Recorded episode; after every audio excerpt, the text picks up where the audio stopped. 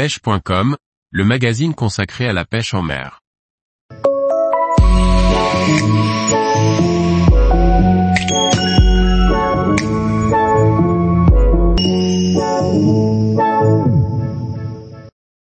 Zander Pro 3, épisode 3, on a pêché gros et vite pour sélectionner. Par Thierry Sandrier.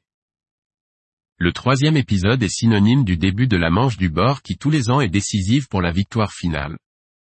Elle est souvent pleine de déconvenues pour bon nombre de compétiteurs, mais aussi parfois l'occasion d'un spectacle incroyable. Tony, effectivement, on n'avait pas fait ça encore. Rire. Alors pour être précis, on fait 53 cendres en 2h30 de pêche. En fait ce qu'on ne voit pas dans l'épisode, c'est qu'on commence plus tard, car on a environ 3 heures de route pour arriver sur la zone, et du coup on débute la pêche vers 9 heures.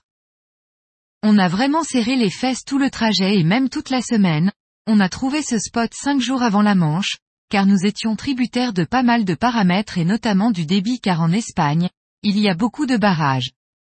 Dans ces conditions, la pêche peut totalement changer du jour au lendemain. Tony, non, car on n'avait pas insisté. On les avait trouvés et bien trouvés sur la zone en pré-fishing, mais quand tu sais que tu as une compétition à suivre tu les laisses tranquilles évidemment. Mais clairement on savait qu'ils étaient là et c'est pour ça qu'on a accepté de faire beaucoup de kilomètres en voiture et en randonnée pour accéder à ce spot. Tony, c'est un spot que l'on a découvert en pré-fishing grâce à notre ami Pedro, car on a énormément travaillé avec lui. On ne le dira jamais assez, mais c'est un travail d'équipe et on n'est pas que deux en réalité dans l'équipe, mais trois. Alors un grand merci à Pedro. Il y est pour beaucoup dans notre réussite. C'est effectivement un endroit totalement préservé et accessible uniquement à l'aide d'un 4x4. C'est un lieu totalement préservé de toute pression de pêche, et même de toute activité humaine. Tony, en fait, si on regarde les rives, on peut comprendre la configuration de la zone. Ce sont des pics de roches très abrupts et très coupants. On lance dans environ 8 à 9 mètres sur un plateau et au pied de la falaise où on est posté il y a environ 6 mètres. Sur la zone, on trouve au loin les petits, puis les moyens plus près et les plus gros étaient vraiment à nos pieds. Ce n'est pas simple à pêcher et d'autant plus que le niveau avait augmenté d'1,40 mètres par rapport à notre pré-fishing, mais ils étaient toujours là. Tony, pour pêcher en remontant des pentes assez raides, ce qui est déterminant c'est de trouver le bon grammage et la bonne densité du leurre pour rester proche du fond sans s'accrocher. On effectue principalement une pêche en linéaire avec quelques reprises de contact sur le fond.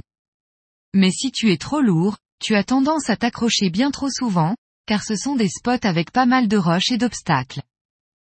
Le matériel est important aussi et il faut des cannes longues pour pouvoir contrôler sa bannière et avoir de l'amplitude. Tony, je ne pense pas, mais en réalité, je ne sais pas car je n'arrive pas à identifier sur quel lac ils sont. Je ne reconnais pas ce pont que l'on voit derrière. Ils disent être en Extremadure donc sans doute un des grands lacs. En plus, on ne peut pas dire que j'ai un grand sens de l'orientation, rire, et puis tous les lacs se ressemblent et sont immenses donc tu peux très bien connaître un lac sans être allé sur la même zone. Tony, c'est une petite baie qui concentre des poissons, beaucoup moins que le spot précédent. Mais pendant le pré-fishing nous en avions touché des plus gros, d'où notre changement de stratégie. L'accès est une nouvelle fois compliqué et on marche pas mal, car c'est une zone aride où il y a uniquement des vaches, des vautours, des brebis et des sangliers, donc il n'y a aucune route. Il faut un bon 4x4 et marcher. Heureusement qu'on avait le 4x4 de Pedro, car on avait tout notre matériel, mais aussi celui du caméraman. Tony. Alors là on est parti sur le Statement 766 de Road Builders Republic et le 807 HM de NFC, car on avait besoin de cannes plus longues pour réussir à contourner ce caillou au bord. On avait aussi besoin de puissance pour extraire les poissons et pouvoir lancer des plus gros leurres pour sélectionner. On ne le voit pas à l'écran, mais le caillou devant nous gêne beaucoup et je casse même sur un joli poisson qui aurait compté pour le top 5, car ma tresse frotte sur la roche.